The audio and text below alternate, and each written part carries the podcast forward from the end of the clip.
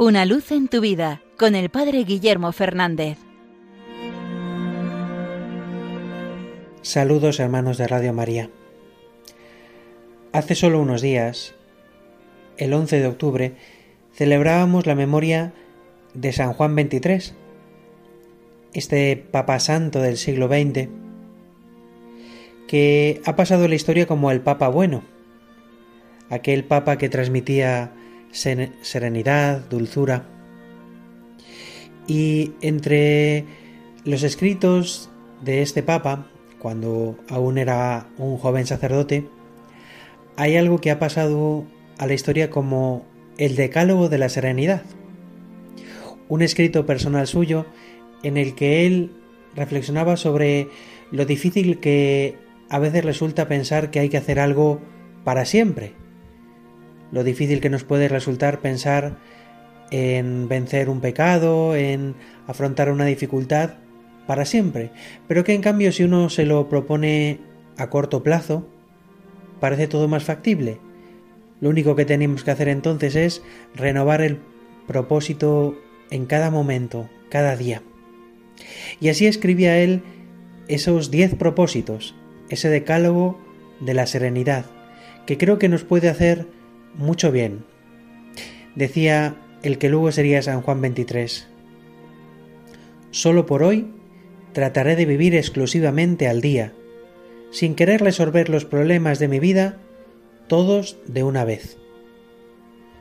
Solo por hoy tendré el máximo cuidado de mi aspecto, cortés en mis maneras, no criticaré a nadie y no pretenderé criticar o disciplinar a nadie, sino a mí mismo. Solo por hoy seré feliz en la certeza de que he sido creado para la felicidad, no solo en el otro mundo, sino en este también. Solo por hoy me adaptaré a las circunstancias sin pretender que las circunstancias se adapten todas a mis deseos.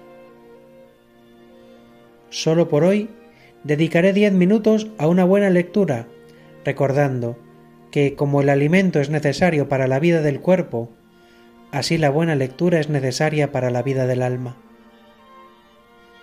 Solo por hoy haré una buena acción y no lo diré a nadie. Solo por hoy haré por lo menos una cosa que no deseo hacer y si me sintiera ofendido en mis sentimientos, procuraré que nadie se entere.